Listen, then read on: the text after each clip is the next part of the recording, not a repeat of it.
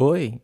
Antes de começar esse episódio, eu quero agradecer a todos que assistiram o episódio passado e a todos que apoiaram essa retomada do podcast. É, estou começando o podcast agora com um novo formato, mas antes que eu lance novos episódios, estou repostando episódios antigos que eu tinha feito do outro podcast. Então, se você já ouviu, assiste novamente e se você não ouviu ainda, seja muito bem-vindo.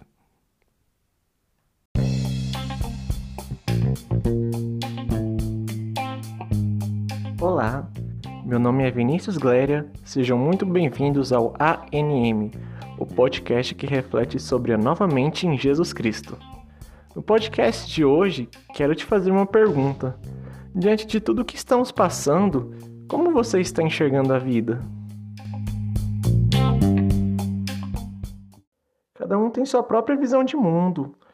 As vivências, experiências que passamos, as pessoas que entram e saem de nossas vidas, os acontecimentos bons e ruins, os traumas, os abusos, os acertos, os erros, as conquistas e as derrotas.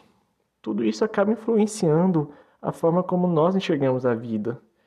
Entender como estamos enxergando a vida é importante porque a sua visão de mundo também influencia diretamente em como você se relaciona com Deus, com as pessoas, consigo mesmo e com a própria vida. Minha pergunta foi: como você está enxergando a vida? Na verdade, porque estamos em constante transformação. No momento atual, estamos vivendo algo que a nossa geração nunca esperava. Toda essa questão da pandemia, do isolamento, isso já está mudando a forma como nós nos relacionamos com o mundo.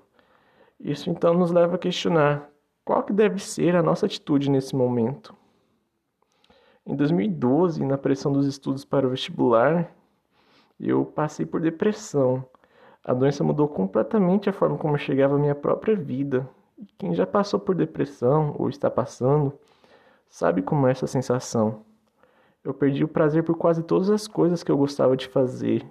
Queria ficar quieto, sozinho, deitado. Me relacionava muito pouco com as pessoas. Ao mesmo tempo que eu sentia tristeza, eu sentia uma raiva e uma culpa muito grande. Achava que eu estava distante de Deus, mas na verdade, Ele sempre esteve comigo, em todos os momentos. Até as cores do céu e da natureza que eu gostava tanto de observar já estavam cinzas, sombrias. Aqui eu já deixo alerta. Se você está sentindo algum desses sintomas, ou até mesmo vivendo algo que você percebe que está perturbando a sua saúde, procura ajuda médica e profissional, um psicólogo, um psicoterapeuta. Mas não passe por isso sozinho.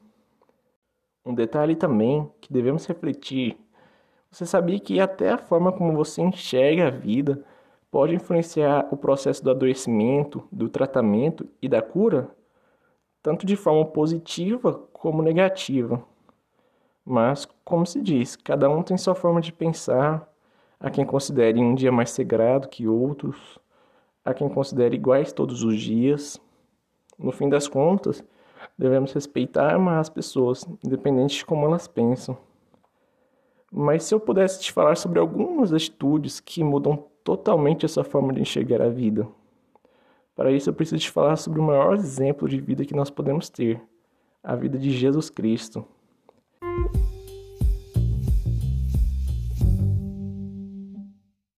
A forma que Jesus enxerga o mundo é tão diferente da nossa que, desde criança, ele já era visto pelos pais e mestres como alguém à frente do seu tempo.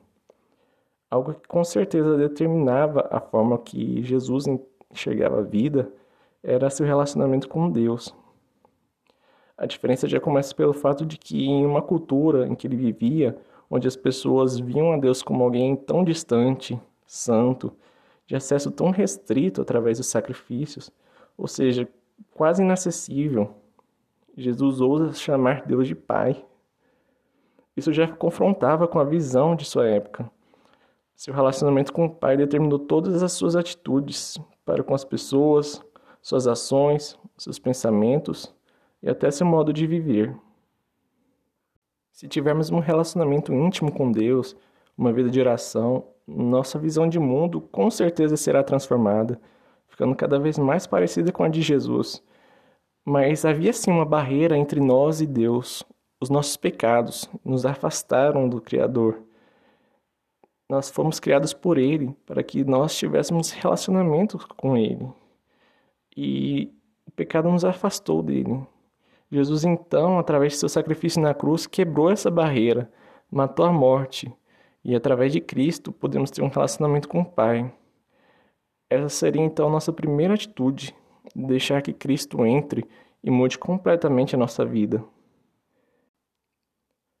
Apesar de tantos sofrimentos e perseguições que Jesus passou, desde o seu nascimento, ele não perdia tempo ficando preso a essas coisas e não se desviou em momento algum do seu propósito. Ele sabia exatamente quem ele era. Ele é o Cordeiro de Deus que tira o pecado do mundo. E ele sabia exatamente o que deveria fazer nessa vida. Isso tudo não foi invenção da cabeça dele, coisas que ele tirava do nada. Ele tinha convicção, porque tinha um profundo conhecimento da palavra de Deus e das profecias que ele havia de cumprir. Não basta lermos a Bíblia ou apenas estudar as Escrituras. Nós precisamos vivê-la. O Salmo 1 diz: Bem-aventurado o homem que não anda no conselho dos ímpios, não se detém no caminho dos pecadores, nem se assenta na roda dos escarnecedores. Antes, o seu prazer está na lei do Senhor e na sua lei medita de dia e de noite. Se realmente a gente meditar e mergulhar na palavra de Deus, nossa visão a respeito da vida será diferente. E assim como Jesus, além de conhecer a palavra, precisamos obedecê-la. O amor de Jesus ao Pai é tão grande que isso modificou a forma como ele enxergava e se relacionava com as pessoas. Em Filipenses 2, Paulo vai dizer: Seja a atitude de vocês a mesma de Cristo Jesus, que, embora sendo Deus, não considerou que o ser igual a Deus era algo a que devia pegar-se, mas esvaziou-se a si mesmo, vindo a ser servo, tornando-se semelhante aos homens, e, encontrado em forma humana, humilhou-se a si mesmo e foi obediente até a morte e morte de cruz. Jesus não se via melhor que ninguém, e nos amou com esse amor incondicional até a cruz. E isso fica tão claro, tão evidente, que nos constrange. Um exemplo aqui, podemos olhar para um relacionamento específico de Jesus com Judas Iscariotes. Cristo lavou seus pés, repartiu o pão com Judas, mesmo sabendo que ele seria traído na mesma noite. Jesus morreu na cruz por Judas Iscariotes também, Talvez ele até teria chance se não tivesse se desesperado, se enforcado. Apesar de que a própria palavra nos conta que Judas tinha dado lugar ao diabo na sua vida. Mas que atitude incrível é essa de Jesus, de considerar os outros acima dele mesmo. Quando somos distraídos ou nos decepcionamos com alguém, isso gera uma fenda no nosso coração, uma ferida tão grande que às vezes passamos a não confiar mais em ninguém. Duvidamos das pessoas, achamos que todos são igualmente ruins, não nos relacionamos e nos fechamos em nosso próprio mundo. Apesar de isso servir para defender o nosso coração, com certeza não gera felicidade. Eu creio que não há ferida no coração de alguém que Jesus não possa curar, porque o amor dele realmente muda tudo. Mas para isso precisamos deixar ele agir. Importante, precisamos ter a mesma atitude de Deus, de Jesus, que é de amar, perdoar, independente do tamanho da ofensa pela qual você passou. Isso tudo é um processo, viu?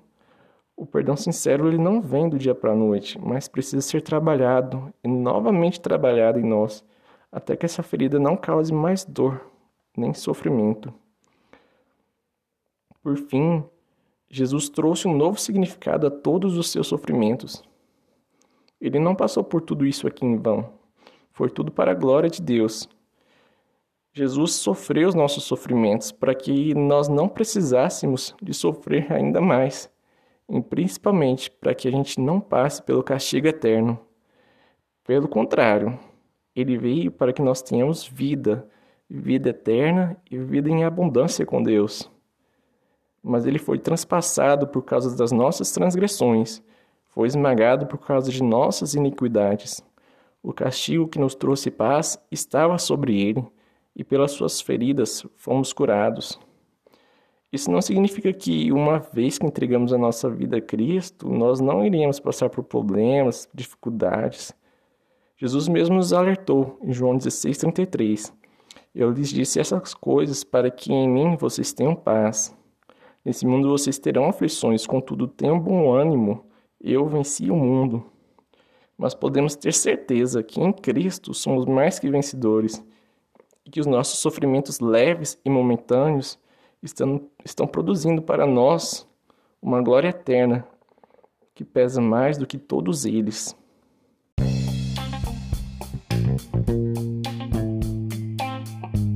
Então é isso, gente, e eu espero que essa palavra possa entrar e mudar totalmente a forma como você está enxergando a vida nesse momento. E até o próximo episódio. Abraços.